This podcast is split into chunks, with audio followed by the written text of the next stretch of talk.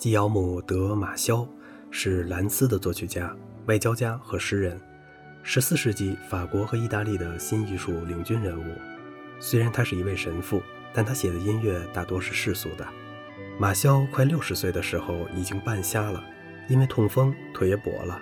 他收到了一位贵族少女佩洛艾尔的来信，他在信中说：“他从未见过您，但是真诚地爱着您，愿意献上他所有的心意。”他策划在朝圣之路半途来见马修，但马修很担心见面后他会很反感自己的衰老。之后，他们坐在一棵樱桃树下，佩罗埃尔睡着了，头枕在他的膝上。马修的秘书走过来，放了一片树叶在他的唇上，示意马修弯下腰去吻他。然后他移走了那树叶。